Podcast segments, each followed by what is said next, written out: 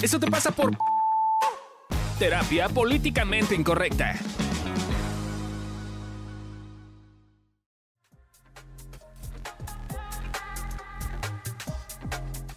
Hola, ¿cómo están? Bienvenidos a un nuevo episodio de Eso te pasa por versión Gym Emocional.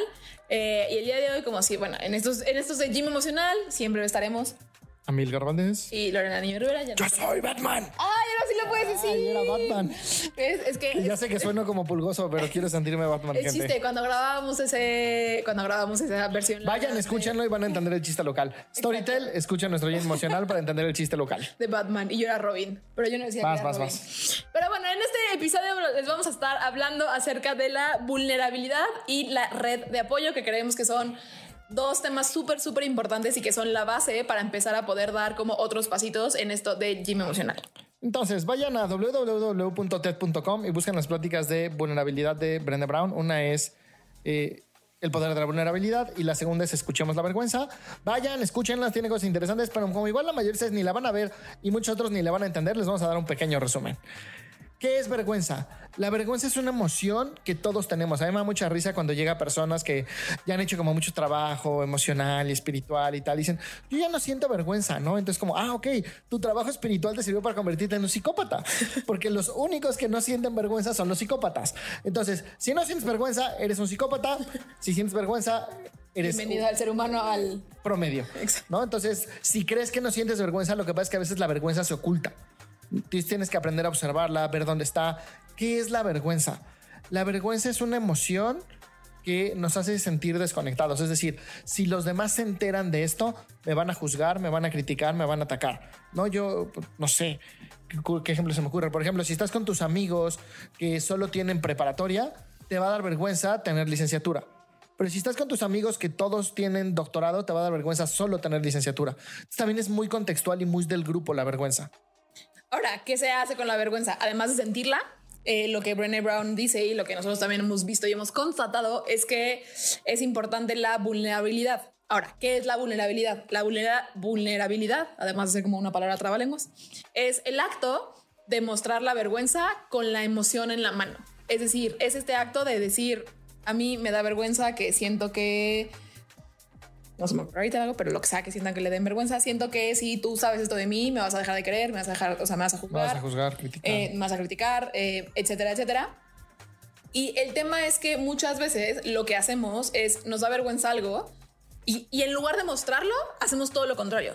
Lo ocultamos, o sea, intentamos así, hacemos mil millones de esfuerzos para taparlo, eh, porque obviamente sentimos que eso va a suceder. Y de hecho es todo lo contrario. O sea, Ahí algo- sí pasa como en Kung Fu Panda, ¿no? Uno suele encontrar su destino en el camino que toma para evitarlo. Es como, ah, yo no quiero que vean esto y entonces lo oculto, pero entonces la vergüenza crece porque digo, el día que se enteren me dejan de querer, y entonces lo sigo ocultando y crece más y crece más hasta que se convierte en un güey, ni me quieren. O sea, el día que se enteren de esto se van a ir, entonces ni me quieren, ni me conocen, ni saben cómo soy.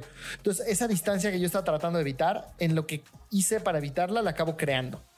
Y algo que es bien importante es la vulnerabilidad, la vergüenza y la vulnerabilidad nos sirve para conectarnos. Una vez que yo me vulnero y muestro eso que me da vergüenza, en realidad me siento más cercano a la gente, me siento más conectado. Y entonces por eso, para este gym emocional y para, para entrar en este camino de las emociones es bien importante.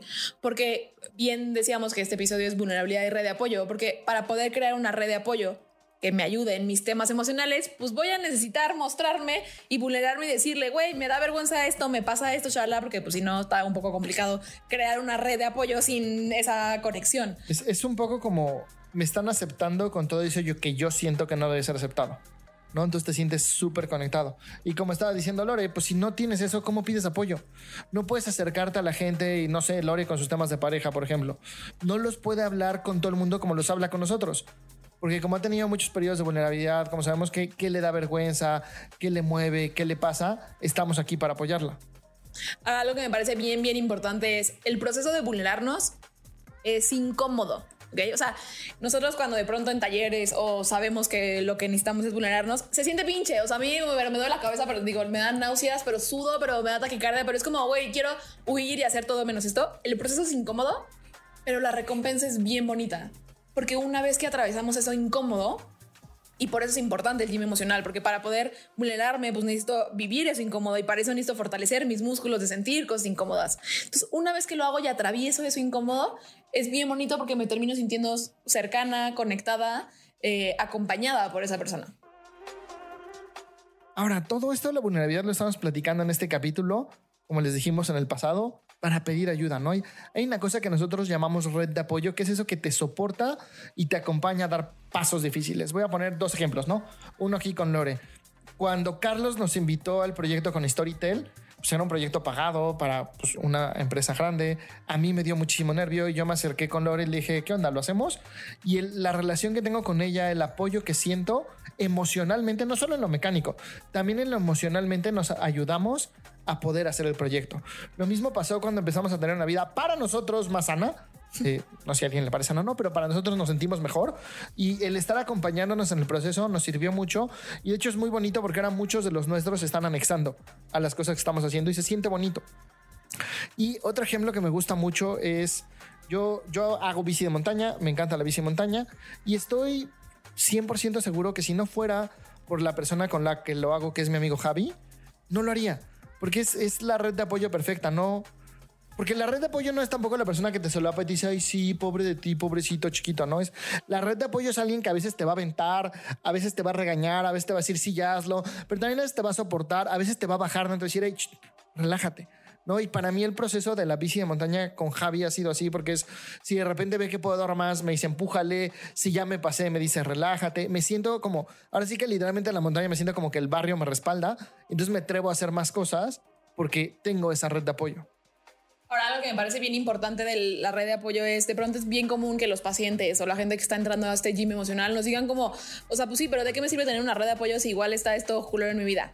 Efectivamente, ¿no? O sea, yo me acuerdo en algún punto de mi vida cuando me salí de casa de mi mamá, eh, en ese entonces mi mamá odiaba evolución terapéutica. Y fue un drama, si quieren después el chisme, en, en el story te lo cuento completo, si quieren el chisme eh, vayan a escucharlo completo, pero fue un momento complicado, eh, había mucho drama de por medio. Y me acuerdo pues que tenía que empacar mis cositas para irme, ¿no? Y mis amigos literalmente tenían, o sea, yo creo que, güey, entraban a mi casa en ese momento y mi mamá era capaz de hablarle a una patrulla, ¿no? Eh, y entonces me acuerdo que yo estaba en pánico y era como, güey, pero es que, o sea, pues o sea, me tengo que sentar a empacar yo lo que me podía llevar, porque literalmente pues, no podían ir como a mi casa y hacerlo y hacer que mi mamá estuviera como menos pendeja, ¿no? Y aunque lo hice yo sola, en el proceso estuve acompañada, ¿no? O sea, literalmente fue como, eh, ¿cómo vas? Como aquí estamos, no estás sola. Nadie me ayudó a empacar, nadie pudo entrar a mi casa, nadie pudo hacer nada, pero estuvo igual de pinche, pero al menos no la pasé sola en ese sentido. ¿No? Y creo que eso es algo bien, bien importante de, la red de apoyo, que sí, las cosas van a estar culeras y pueden pasar cosas bien pinches, pero de verdad hay una diferencia abismal entre vivir algo culero y pasarla solo a pasarla acompañado. Entonces, también por eso para nosotros es bien, bien importante la red, la red de apoyo, eh, porque además eso me va a permitir también entrarle a otros temas que son importantes en mi vida. Bueno, entonces les vamos a dar eh, tres tips slash ejercicios, son como mini rutinas que pueden ir y hacer para empezar a ejercitar este músculo de la vulnerabilidad y de la red de apoyo. Entonces, eh, el primero sería aprovecha tus tiempos libres. Cuando nos referimos a tiempos libres es ir en el coche, estar en el baño, bañarte, estar haciendo como esas cosas que a lo mejor no necesitas 100% tu atención en otra cosa para observar las cosas que te dan vergüenza y las cosas que no. Siempre el primer pasito para poder hacer algo diferente en cualquier tema va a ser notarlo. Entonces, si yo no noto lo que me da vergüenza, seguramente lo, voy a estar escondiendo nada más sin darme cuenta también. Entonces es bien importante, utilice esos tiempos libres para estar notando como, ah, ok, esto me da vergüenza, mm, esto me da vergüenza con cierta persona, ah, no, la verdad es que esto no, etcétera, etcétera. Ahora, piensa en una, dos, tres cosas de tu vida muy dolorosas, muy significativas, muy importantes, que te den mucha vergüenza y, y ya que las tengas claras, ve y platícaselas a la gente que supuestamente es tu red de apoyo y haz el checkpoint de, ¿lo sabía? ¿no? Eso te va a dar un buen termómetro de qué tanto cuentas las cosas o qué tanto las maquillas, las disimulas, las ocultas. Que no está mal, todos somos así. Solo es ir aprendiendo a observarte y viendo si eso te lleva donde quieres llegar o no. Y finalmente, y el tip número tres es, seguramente habrá cosas que creas que no te dan vergüenza, pero en realidad sí, y viceversa. Es decir, creo que un buen em, tip y una buena acción es empezar a dudar y decir, ¿será que esto me da vergüenza? ¿Será que esto no me da vergüenza? ¿O será que esto que estoy 100% segura que de verdad me da un chingo de vergüenza? Ah, la verdad es que ahora ya no. Pero es bien importante para poder también ir avanzando, empezar a dudar de nuestra cabeza y a dudar de las conclusiones que necesitamos y para eso van a necesitar escuchar nuestro siguiente episodio. Vayan a Storytel, escuchen esto, se pone rete bueno. Si no, síganos escuchando aquí. Yo soy Amir Valdés, Hernán Pulgoso. Y espero que les haya agradado este capítulo. Bye.